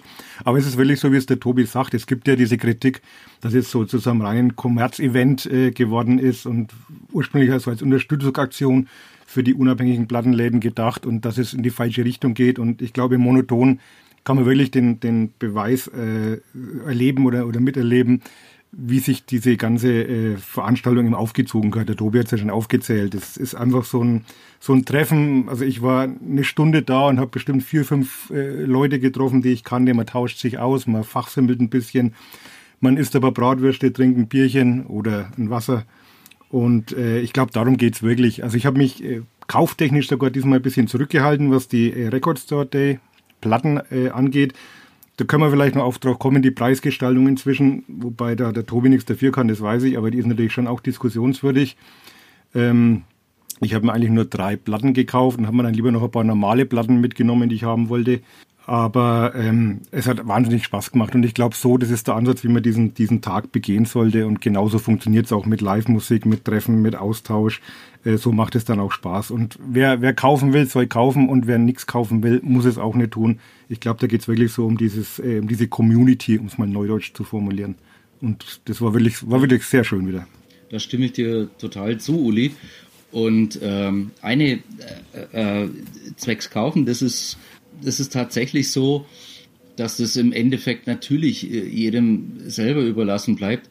Nur ganz kurz, wenn ich so über die, über die ganzen Leute, die am Tag da waren und die davor und jetzt auch danach da waren, äh, es sind nur ganz wenige. Also es ist ja nicht mal eine Handvoll, die tatsächlich da äh, ähm, Probleme damit hat. Klar, die, die Probleme haben, die kommen schon gar nicht.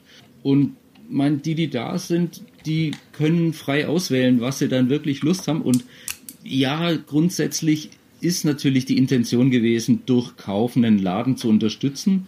Ich bin froh, dass, dass wir das nicht grundsätzlich notig, notwendig hätten. Also wir würden ohne weiteres ohne den Record Store überleben. Aber auf der anderen Seite kann ich mich an so viele schöne Erinnerungen, so viele schöne Konzerte und Begegnungen einfach da erinnern, dass es, ähm, dass ich den nicht missen will, den Tag. Und auch wenn es den vom Kauftechnischen her, von den, von den Platten und von dem Zeugs nimmer geben würde, wäre mir das egal, dann würde ich einfach Bratwürste den grillen. halt umbenennen und, und Bratwürste grillen, genau.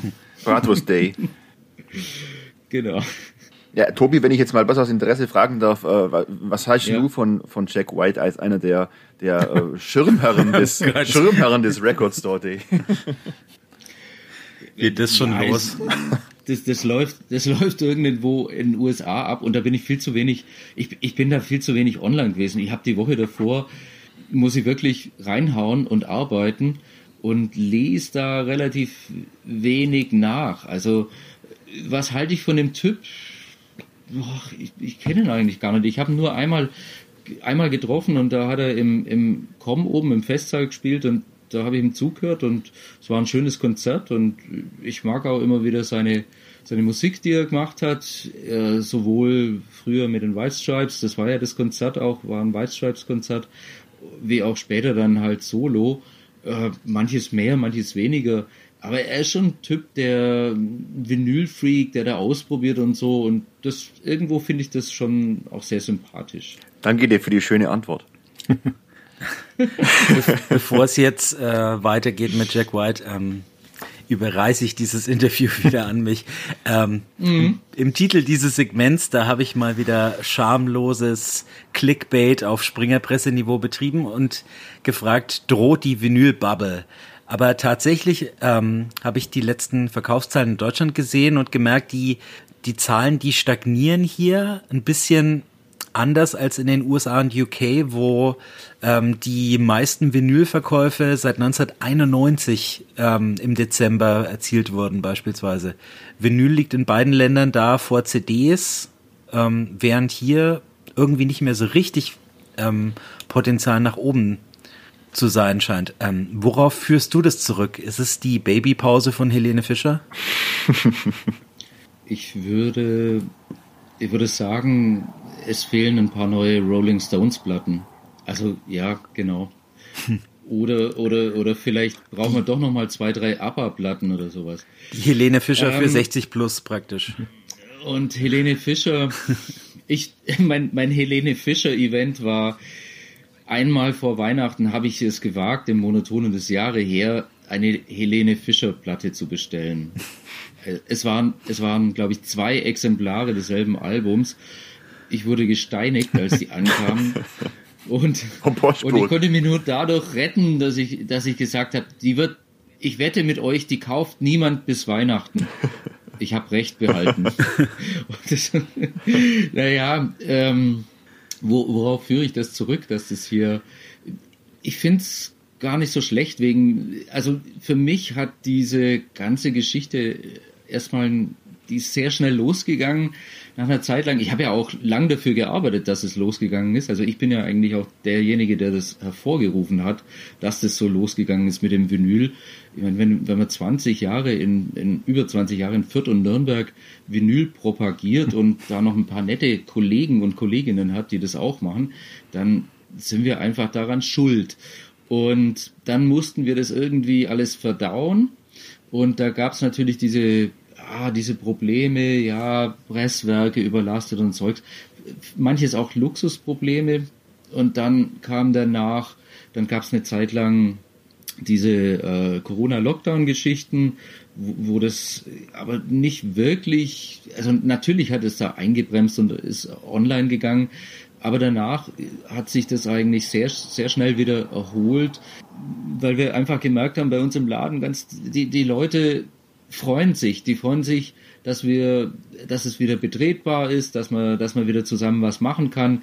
Und es hat sich dann doch sehr schnell auch wieder alles normalisiert vom, vom Betriebsklima in Anführungsstrichen, also von dem, wie man da miteinander umgeht, was da passiert.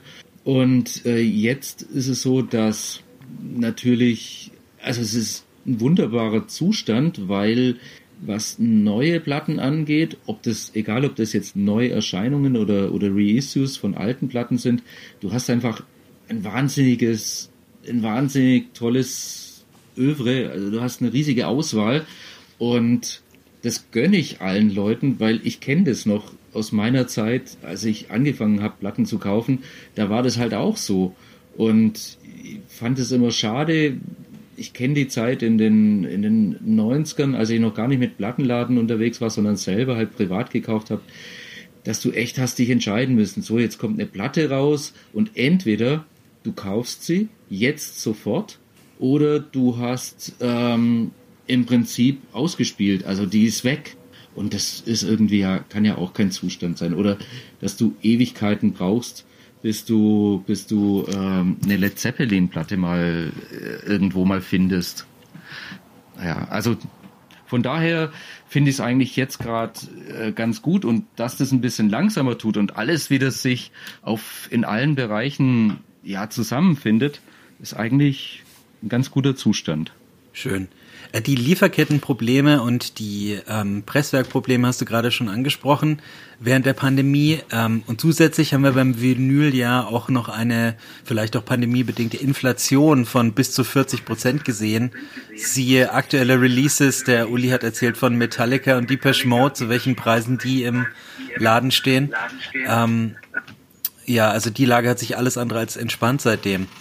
Äh, dir bleibt ja nichts anderes übrig, als deine Einkaufspreise weiterzugeben. Aber wer sind da die wahren Preistreiber deiner Meinung nach? Mm.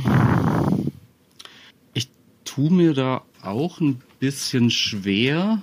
Ich bin mir da auch nicht ganz sicher, wo es wirklich liegt, weil ich ja auch selber äh, Platten veröffentliche und, und äh, selber äh, Veröffentlichungen bezahl praktisch, Pressungen bezahl wo wir, also wir verkaufen dann Platten für 22 Euro, 23 Euro. Und, und äh, dann frage ich mich auch, warum ist es so, dass es woanders so viel mehr kostet? Ähm, interner mal. Also ich habe telefoniert mit Universal, mit Sony, äh, mit Warner da kann man nicht groß reden, aber bei den Firmen hab, mit bei den Firmen habe ich zumindest Leute sitzen, äh, mit denen ich mich unterhalten kann und es wird schon, wenn jemand mal jetzt nicht nur nach außen redet, sondern auch mal so ein bisschen privater redet, wird schon auch gesagt, dass oben einfach Wirtschaftler sitzen, mhm. BWLer sitzen. Und was machen die? Die sehen, okay, ein Produkt läuft gut und wir reizen das jetzt preis, preislich einfach aus.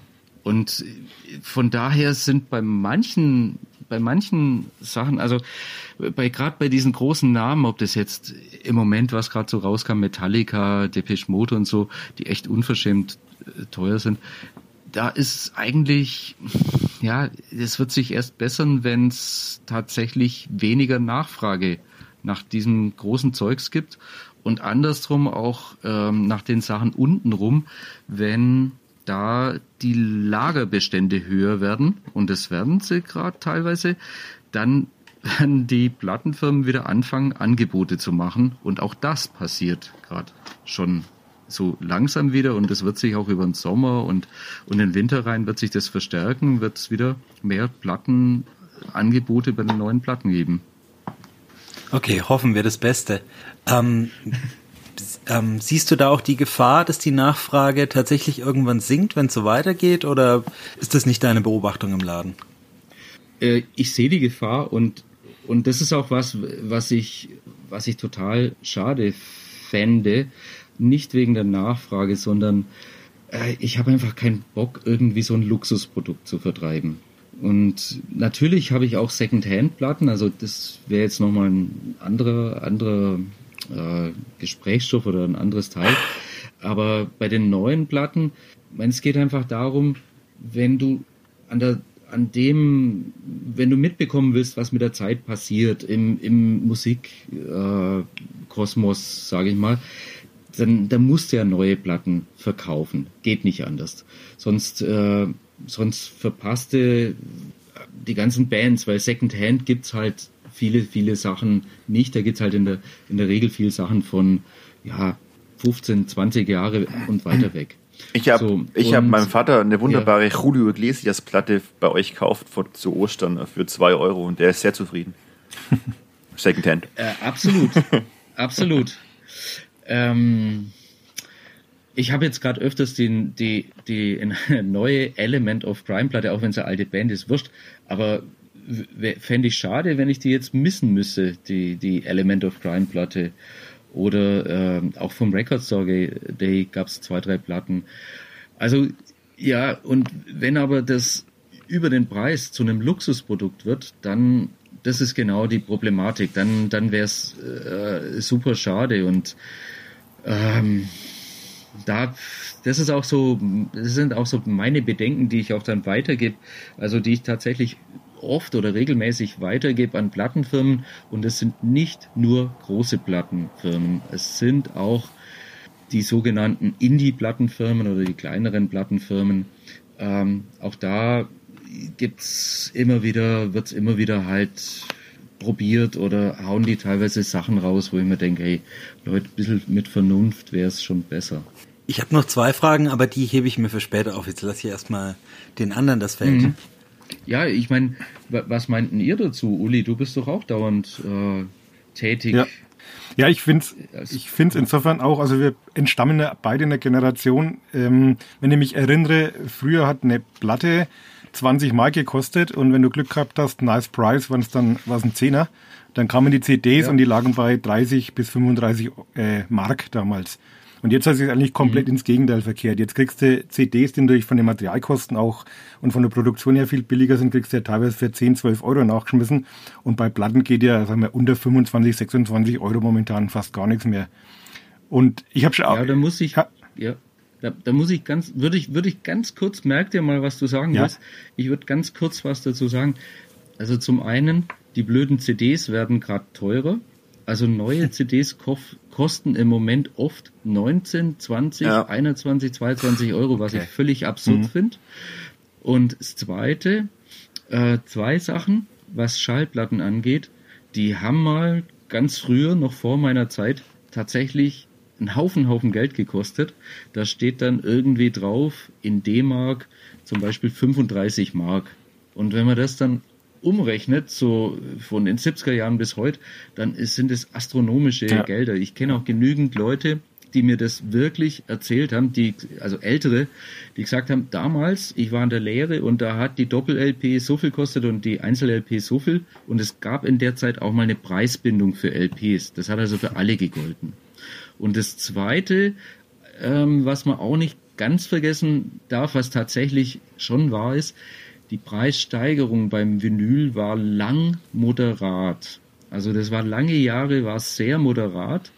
Äh, damit mich, möchte ich nicht die, die Preissteigerung jetzt insgesamt verteidigen, aber einen kleinen, also sagen wir mal, einen, einen vernünftigen Sprung finde ich, fand ich durchaus okay, kommt tatsächlich auch mir zugute als Laden und äh, ist auch bei den, bei den äh, Leuten draußen, glaube ich, nicht ganz unten drunter gewesen. Es sind halt immer diese, diese Ausreißer. Mhm. Sorry, das waren kurzer, nee. kurz noch zwei, drei Sachen. Gebe ich dir recht. Also kann man natürlich nicht mehr vergleichen, die, wie, wie auch bei Lebensmitteln. Man kann jetzt nicht mehr 1980 mit, mit 2023 vergleichen, das ist vollkommen klar. Ja. Aber generell ja. ist halt wirklich so, man hat schon ein bisschen momentan das Gefühl, dass die, die Firmen halt, wie du vorhin auch schon gesagt hast, ein bisschen schauen, ja, was geht denn äh, Metallica, Depeche Mode, da hast du deine Käuferschicht, die kaufen das Ding und dann äh, setzt man das halt mal bei irgendwie 47, 48, 49 Euro an, äh, wobei mhm. die ja ganz andere Stückzahlen produzieren und eigentlich wahrscheinlich wirklich nicht so teuer sein müssten. Aber wie du sagst, die Nachfrage regelt den Markt und solange es gekauft wird, äh, warum soll man es nicht machen? Klar. Aber ich glaube, man läuft schon ein bisschen Gefahr. Also ich habe ein Zitat dazu, ganz passend. Da war ein kürzlich ein interessanter Artikel in der FAZ. Und der Jörg Hahn, äh, Chef von Optimal Media, ist glaube ich eine Edeltochter, hat eben äh, gesagt, das habe ich ja. mal rausgeschrieben, Vinyl ist ein begehrtes Luxusprodukt, das mittlerweile zum Kulturgut avanciert und heute von allen Generationen gekauft wird. Also er hat genau das, was du sagst, du willst eigentlich nicht, dass es ein Luxusprodukt wird, hat er eigentlich schon so äh, jetzt äh, tituliert. Und ich glaube, man muss schon, schon aufpassen, auch quer durch die Generationen. Okay, es gibt Menschen, die, denen ist egal, was die Platten kosten. Ich war beim Rekordstätte, ich glaube, vor mir war einer an der Kasse, der 1000 Euro gelassen hat für einen Stapel Platten. ähm, ähm, ist schon krass, aber gut, ich sag, jeder hat seine Hobbys. Andere haben 20 Paar Sneakers oder eine Modelleisenbahn im Keller. Ähm, wir kaufen halt Schallplatten, ist ja okay. Aber ich glaube, dass es gerade den, den jüngeren Menschen, die jetzt gerade wieder die Liebe zur Schallplatte entdecken. Und wenn ich im Monoton bin, sehe ich da auch überraschend viel junge Menschen. Also es ist jetzt nicht so nur die alten weißen Männer, die da ihre Rolling Stones Platten kaufen. Ich glaube, den macht man, äh, vergelt man den, den, den Einstieg damit auch ein bisschen durch die Preise, weil man sich das halt einfach nicht mehr leisten kann. Also man muss schon aufpassen Also- als Branche, dass man sich nicht so selber ein bisschen wieder das, das Wasser abgräbt, wenn man mal äh, zukunftsperspektivisch Mhm. denkt und sagt, man will auch junge Käufer wieder an das Format Vinyl binden. Mm, Das, das ist auf jeden Fall richtig. Wobei, ähm, ich, auch da kann ich wieder, auch da kann ich wieder ein paar gegenteilige Sachen sagen. Der, der, äh, der Kunde mit 1000 Euro, das ist übrigens eine Familie und die kaufen zum jeden Record Store Day ganz, ganz viel ein. Die sammeln immer in der ganzen Familie. Ganz witzig, weil ähm, da ja zwei Generationen eigentlich Eltern und Kinder dabei sind. Ähm, eine der meistverkauftesten Platten beim Record Store Day war die nicht gerade günstige Taylor Mhm. Swift Platte. Für 52 Euro. Das, Ja. ja, 55 und ich war und ich war damit ich war noch 5 Euro billiger als zum Beispiel in München oder in, in ein paar anderen. Ähm, naja, egal. Auf jeden Fall wurde die vornehmlich von ganz jungen Leuten, vielen jungen Mädels auch gekauft. Ist übrigens eine schöne Songwriter-Platte, die sie da, ähm, also die Aufnahmen sind Das ist ja von der Folklore, ne? Die äh, irgendwelche Richtig. anderen Aufnahmen von der von der Folklore. Genau, und die sind ruhige, äh, tolle Aufnahmen. Da zeigt sie echt, dass es kann. Und ähm, ich kann nur sagen, von, von den Leuten, von ja, den vielen Mädels und ja, hauptsächlich, da hat sich keine irgendwie beschwert. Im Gegenteil, die einen, die am Anfang der Woche gekommen sind, die haben dann gesagt, ah Mensch, dann nehmen wir noch eine für die Freundin mit und haben sie noch kurz angerufen und haben gesagt, ja, willst du jetzt auch eine? Ah, also komm, dann nehmen wir die mit. Also, ähm, und meine Erfahrung der Samstage, an Samstag kommen einfach viele Leute, die, ja, sind auch viele junge Leute, auch unter der Woche, aber Samstag ist es extremer oder viele Leute, die noch gar nicht im Plattenladen waren. Es ist tatsächlich selten, dass eine Preisdiskussion geführt wird. Ähm, das ist oft eher wirklich ältere Leute. Ist absurd. Ich kann es aber nur, ich kann es euch nur erzählen, wie ich es halt erlebe. Und ist heute, heute auch wieder so. Ähm, es war ein Van Halen Käufer, der gesagt hat, nee, diese 4 LP Box ist mir zu teuer vom Record Store, Day, die nehme ich nicht mit. Hat, ich habe bei Taylor Swift das Schlimmste befürchtet, aber hat keine, einz, keine einzige junge Frau hat da gesagt, nee, will ich nicht, die wollten die alle. Ja, es ist verrückt. Ja, es liegt, glaube ich, dran, weil Swifties kommen alle aus einer ziemlich reichen weißen Mittelschicht. Das, ja, das, das würde ich jetzt auch so sagen. Genau. Aber ich finde es ja total Aber toll, dass Mädels das waren, die da kaufen. Das war nämlich eine meiner Fragen, weil meine Beobachtung, ähm, wenn ich mir jetzt auch unseren Podcast oder befreundete Podcast oder einen Ja. Freundeskreis anschaue, ist das Plattensammeln äh, auf den ersten Blick immer so ein Männerding ist. Ähm, also der die alten weißen Männer, die berüchtigten vor allem, siehe Uli. Ähm, und wie ist da sonst deine ähm, deine Beobachtung im Laden? Ist ähm, trügt der Schein? Nein, es ist schon ein Übergewicht da. Aber es, äh, wir, wir versuchen es immer wieder aufzubrechen. Also im letzten Mint-Heft war ja der große Artikel über den Monoton. Und um was ging's? Um Christine und Dominika, also zwei Frauen, die bei meine Kolleginnen, also die bei mir arbeiten. Und der Artikel ging um Frauen in Plattenläden und wie und wo was passiert. Also kann man nachlesen im letzten Mintheft. Und ja, das sind beide, beide Kolleginnen, die sind super aktiv, veranstalten Konzerte, engagieren sich bei den verschiedensten Sachen. Ähm, außerhalb des Ladens und im Laden selber machen Tipps, ähm, gucken, dass sie einfach so ihre Vorlieben, die sich also auch immer wieder mit meinen decken, aber einfach ihre Vorlieben auch nach vorne zu bringen und zu, zu präsentieren und, und rauszukommen und die Kunden nehmen es an und, und viele freuen sich dann auch immer wieder mal, dass es, ähm, dass es auch Frauen sind, die ihnen mal was erzählen, welche Mucke gerade gut ist.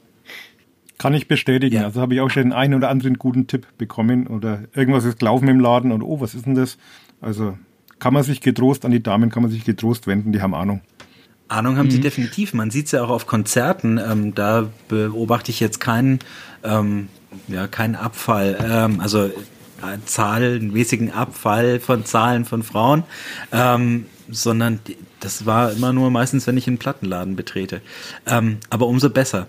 Ja, das, das Sammeln, das Sammeln ist so dieses, äh, ja. wir haben zu dem Interview haben wir ein bisschen diskutiert, äh, war, waren zusammen im Laden mit der Redakt, also der ja, nicht Redakteurin, die ist eine freie Redakteurin, egal.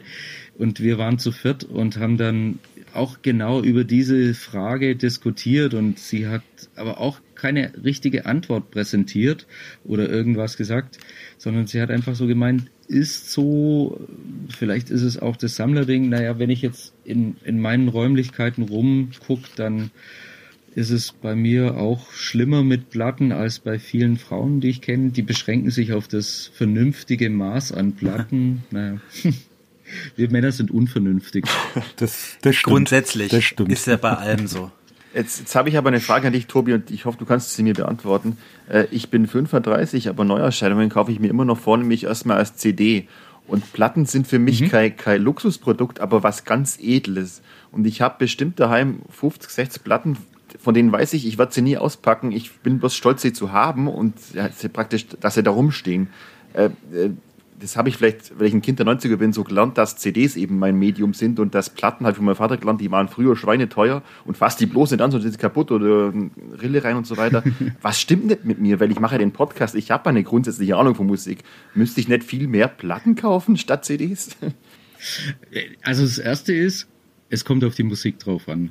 Und es geht eigentlich um, um die Musik und da ist es erstmal grundsätzlich egal, selbst wenn du jetzt nur streamen würdest. Was ich überhaupt nicht mache übrigens. Hättest du, ja, hätt, hättest du, könntest du trotzdem die Musik hören.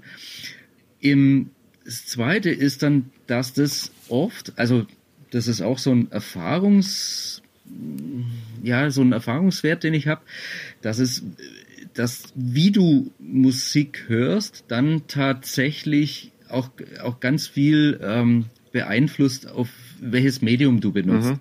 Ich würde CD und Platte würde ich schon, ähm, das hat ein bisschen was mit der Zeit zu tun und hat, ist auch eine gewisse Gleichwertigkeit, aber jetzt, jetzt kommt das wieder. Wenn man dann mal irgendwie einen Haufen Platten hat, dann spätestens dann oder so ein Packen Platten, spätestens dann sollte man sich irgendwann mal eine Stunde Zeit nehmen und sich mit mir mal über Plattenspieler oder mit dem Sebastian über Plattenspieler unterhalten. Ja. Das, das reicht mal auch, auch beim Kaffee eine halbe Stunde und dann kriegt man erzählt zum Beispiel, du pass auf, ich habe Beatles-Platten, die sind 50, 60 Jahre alt, da hörst du gar nichts, die sind wie neu ja. und die sind eigentlich, da, da ist eigentlich die Platte viel robuster als die CD. Ja, ja. Du musst einfach, du brauchst einfach nur, du musst ein paar Sachen einfach wissen. Du brauchst ein bisschen einen gescheiten Plattenspieler. Das hat nichts mit riesigem Geldaufwand zu tun, sondern der muss einfach in Ordnung sein und vor allem muss die Einstellung stimmen und die, und die Nadel vorne muss in Ordnung sein, die muss regelmäßig austauschen. Und dann passiert da gar nichts. Dann halten dir die Platten nämlich mindestens so lang, wenn nicht sogar deutlich länger als CDs. Das wäre nur eine Frage gewesen, weil ich glaube, ich habe einige CDs von ja, Ende der 90er, die kann ich schon gar nicht mehr abspielen, die sind schon durchsichtig geworden. Wie lange sind denn Platten generell haltbar, wenn man sie gut behandelt? 100 Jahre? Das, das weiß man nicht, das weiß man im Moment noch nicht, weil es noch nicht so richtig passiert ist. Ah. Ähm, also und da kommt es natürlich ein bisschen auf die Toleranz immer drauf an. Klar, wenn irgendwann, wenn du Platte wirklich oft hörst, wenn du 50 mal, 80 mal hörst, irgendwann passiert es da schon mal, dass du, dass du sie vielleicht fallen lässt oder dass du sie ein bisschen irgendwo reinlangst und ein Kratzer entsteht. Und dann hast du diesen berühmten in der Strophe, er singt irgendwas und dann kommt so ein kleiner Kratzer, so ein mhm. und dann passiert genau das, dann sagst du, das ist meine Platte, weil die hat genau ja. nach dem nach dem Love Me ja. hat sie dieses Scht und dann kommt du ja. und das kann dann mit einer CD leider nie passieren. Du, du kannst sie nie personalisieren in dem Sinn. So geht's mir mit meiner Sgt. Peppers Platte. Ich kann die, ich kann dir bei jedem Lied, ich, ich vermisse, ich kenne das gar nicht anders. ja, das gibt's bei mir auch solche Platten, ja. Aber ähm, Philipp, du musst die Platten gar nicht hören, um sie dir zu kaufen. Ähm, in der Studie, die die Vinylverkäufe in den USA auflistet, stand nämlich auch, dass nur die Hälfte der Käufer der Platten tatsächlich auch einen Plattenspieler besitzen. Das fand ich sehr faszinierend. ja, Statussymbol dann. Ja. Nein, das ist der Anfang, Leute. Da, da, da, zurück zu meiner Jugend. Also äh, ja, mit 14, 15, ich habe da aus Platzgründen aus Platzgründen habe ich im Haus im Keller irgendwie unten gewohnt. Egal, also da hatte ich ein Wegradio. Das, so habe ich, so hat die Musikkarriere angefangen. Also mit so, mit so einer komischen Anzeige und dann war das nur ein Radio. Und dann ging es weiter zu so einem kleinen Ghetto-Blaster. Da war schon Kassette mit dabei, Kassette und Radio. Das war schon der totale Luxus. Und dann konnte ich, und dann war es so, dass bei meinem Stiefvater oben die Braunanlage war. Und ich, ja, und da habe ich natürlich erstmal die Platten, die da standen, angehört und habe dann angefangen, selber Platten zu kaufen, weil ich konnte es ja oben anhören. Allerdings musste ich sie mit Kopfhörer anhören, weil, was nicht schlimm ist, aber musste ich, weil eventuell meine Eltern ja Fernsehen geguckt haben. Und ich konnte aber dann nebenbei über Kopfhörer die Platten hören, was das manchmal eher noch intensiviert hat, mhm. weil ich dann, weil ich dann über Kopfhörer du nimmst es halt einfach toll wahr, äh, alles und und bist da eigentlich sehr konzentriert bei beim Musikhören. Das kannst du auch mit Lautsprecher, das ist gar nicht das Thema, aber genau. So und dann hatte ich ein Packen Platten und dann kam der Geburtstag, an dem ich mir meine erste richtige Anlage gewünscht habe. Mit Plattenspieler natürlich. Also das ist, ich finde es sehr sympathisch und durchaus normal und ein super Weg, wenn man erstmal ein paar Platten hat und dann irgendwann mal ähm, anfängt mit ja. Muss, muss man lange sparen, wenn man die Taylor Swift Platten vorher hartet, ne? Also bis dann das Geld noch übrig ist für den Plattenspieler. Das stimmt, ja. Aber äh, es, ja, man, man sollte auch nicht, man sollte auch nicht äh, wie bei allem nicht beim letzten Plastikdinger einsteigen, sondern sollte sich da schon, man sollte die Taylor Swift Platte ein bisschen multiplizieren und dann kommt man auf einen guten Einstiegspreis. So sage ich es jetzt. Also so mal zehn. Zehn Taylor Swift Platten. Die, die Record Store Day Edition meinst du jetzt? Die, genau, äh, die, die, die, die früheren, ah, äh, das, das gab's ja auch. Es gab ja bei einem früheren Record Store Day gab's schon mal drei Taylor Swift Platten. Und ich habe die damals, ich glaube, vier oder fünf Mal pro Album. Ich glaube, drei verschiedene waren es. Kann mir nicht mehr ganz genau, aber drei verschiedene, glaube ich. Und vier, fünf Stück pro Album. Und ich habe am Record Store Day oh, zwei oder drei jeweils verkauft. Die anderen standen dann ein Weilchen, dann ist eine mal ausverkauft worden und ich glaube zwei, drei Stück standen ewig. Die habe ich erst vor ein, eineinhalb Jahren verkauft. Und jetzt am Record Today haben mich fünf Leute gefragt, ob ich die noch habe. Weil sie einfach scheint sehr teuer geworden sind. Ist ja auch eine, ist ja auch eine Geldanlage, so eine Schallplatte. Ne? Also ich habe irgendwann angefangen jetzt bei, bei ähm, Discogs meine Sachen einzugeben und ich mhm. bin ja einer der Menschen, die dann ihre Sammlung aus den äh, 80er Jahren nicht verscherbelt haben und nur noch CDs gekauft haben, sondern ich habe alles schön behalten. Und da sind jetzt Sachen dabei, wo ich selber überrascht bin. Irgendwie eine Neil Young Platte, die halt einfach nicht mehr gepresst wird oder nicht mehr im Katalog ist, die da dann mit 300, 400 Euro gelistet ist.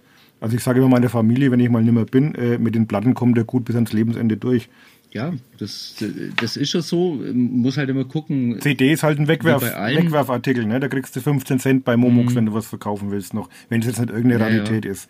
Aber Platten bleiben vom Wert her doch auf jeden Fall beständiger.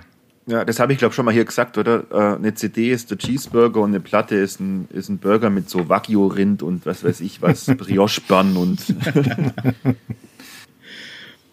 was man dann durchaus mal machen kann. Also spannend wird schon, wenn man, äh, wenn man die Platten, die man eingepackt daheim hat, wenn man dann sich mal hinsetzt und die einfach mal auf einen Plattenspieler und einfach nur eine Stereoanlage. Also es muss nichts Wildes sein, aber einfach auf eine normale Stereoanlage mit einem brauchbaren Plattenspieler das auflegt und dann merkt man plötzlich, warum man diese Platten gekauft. Ja, aber dafür habe ich ja die CD. Ich will doch die geile Elephant, die ich mir erst vor einer Woche gekauft hatte, nicht aufmachen, weil dann wird die ja schmutzig. Oder da kommt ja dann Staub drauf. Aber die ist doch rot sogar, die muss man sich doch anschauen. Ja, oh, Hammer. Ja, ich kann es ja auf Bildern ja, sehen. Dafür, dafür, haben wir doch eine Waschmaschine. eine Waschmaschine. Ja, klar. Das alles alles möglich. Das ist ja das ist ja der Unterschied zur CD. Du kannst sie du kannst die Platte waschen, du kannst sie bügeln, kannst sie also bügeln geht auch. Plus Kratzer. Kratzer rausmachen geht ja. nicht, aber bügeln hab, geht, ja. Ich habe mir zu Weihnachten wollte ich mir so eine Plattenwaschmaschine wünschen Und meine, meine Frau hat dann gesagt, ob ich jetzt vollkommen verrückt bin, ich komme nicht mal mit einer normalen Waschmaschine klar. Äh, also war dann kein Thema mehr. Ach, jetzt war ich gerade ja. an einem Moment im Interview, wo mir fast die Tränen der Rührung kamen und jetzt haben wir wieder alles ins Lächerliche gezogen. Das ist, ganz das ist unser Programm, um, das ist unser Konzept. habt ihr ähm, habt ihr noch Fragen an den Tobi? Ansonsten habe ich eine letzte. Ja, ich habe noch eine. Ist meine Eric Carr-Platte noch gekommen vom Record Store Day? Konntest du noch was erreichen? Also bestellt habe ich zumindest und, und bin noch arg am Drücken. Ich, ich weiß auch jemand, dessen Eric Carr-Platte noch im Monoton liegt. Oh. Und ich weiß nicht, ob, ob er sie haben will. und ich weiß aber, wer es ist. Und ich weiß, dass du ihn sehr gut kennst. Oh. ja. Dann habe ich noch eine letzte Frage. Wenn ich am Samstag zu dir komme, äh, werde ich da fündig, wenn ich die neue Wednesday auf Platte kaufen will? ich ich kann es ja ehrlich gesagt gerade nicht. Ich weiß es nicht ganz genau, ob sie noch da Also wenn sie, wenn sie siehst, dann leg sie doch bitte zurück. Und wenn du sie bestellst, ja, bestell mir auch gleich eine mit. Dann hätten wir das so Geschäftliche auch schon erledigt. ja, ja, stimmt. Ist ja Monatsanfang genau. bald. Und, und, und, und, am Samstag können wir wieder schön Kaffee trinken oder vielleicht ein Bierchen. Und übrigens, wie, wie ist denn das jetzt eigentlich? Wann spielt der Club gegen Illertissen? Ja, ja stimmt. Gott bewahre. Illertissen spielt international. Die steigen immer auf und der Club ist so auf dem absteigenden Ast.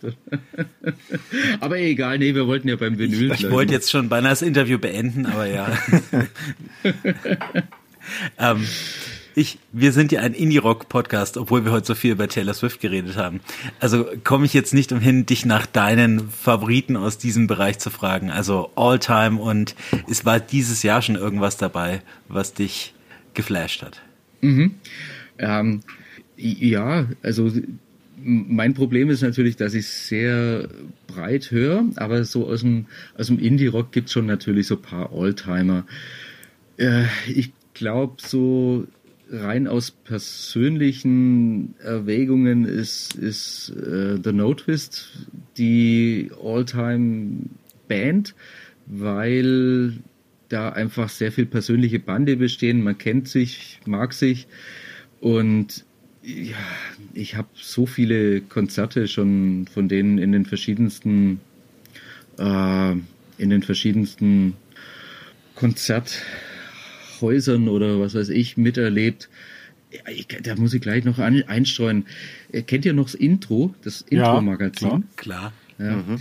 Die sind irgend, irgendwann mal irgendwann mal zehn oder 20 oder 15 geworden, ich weiß nicht, da gab es so T-Shirt mit so einem Lorbeer drumherum. Und ich habe in, in Nürnberg eine Zeit lang das Heft immer ausgefahren, wenn das einmal im Monat erschien. Und ja, dann macht man zu diesem Event ein Konzert und das war irgendwo im Norden oben, ich weiß es nicht mehr.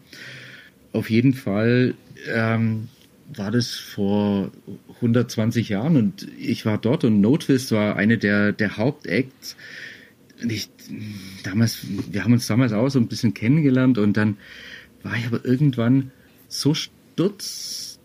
Ich habe so viel Wasser getrunken, dass ich von dem Wasser, dass mir von dem Wasser so, so schwindlig war oder sowas. Und, und äh, das, das große Problem war, als dann nachts um vier alles vorbei war, da waren alles, ja, auch keine DJs mehr und dann haben, haben wir abgebaut. Ich habe bei einem von den Intro-Redakteuren geschlafen, haben wir abgebaut und dann hat der, dann haben die irgendwelches Zeugs weit oben gehabt und, und einen Gabelstapler.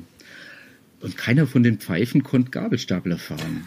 Dann habe ich, den, dann hab ich mir da draufgesetzt, bin hingefahren, habe den hochgefahren und habe das Zeugs runtergefahren, bis dann derjenige kam, bei dem ich übernachtet hat, und der hat meint, du hast doch gar keinen Gabelstapler besoffen Fahrführerschein.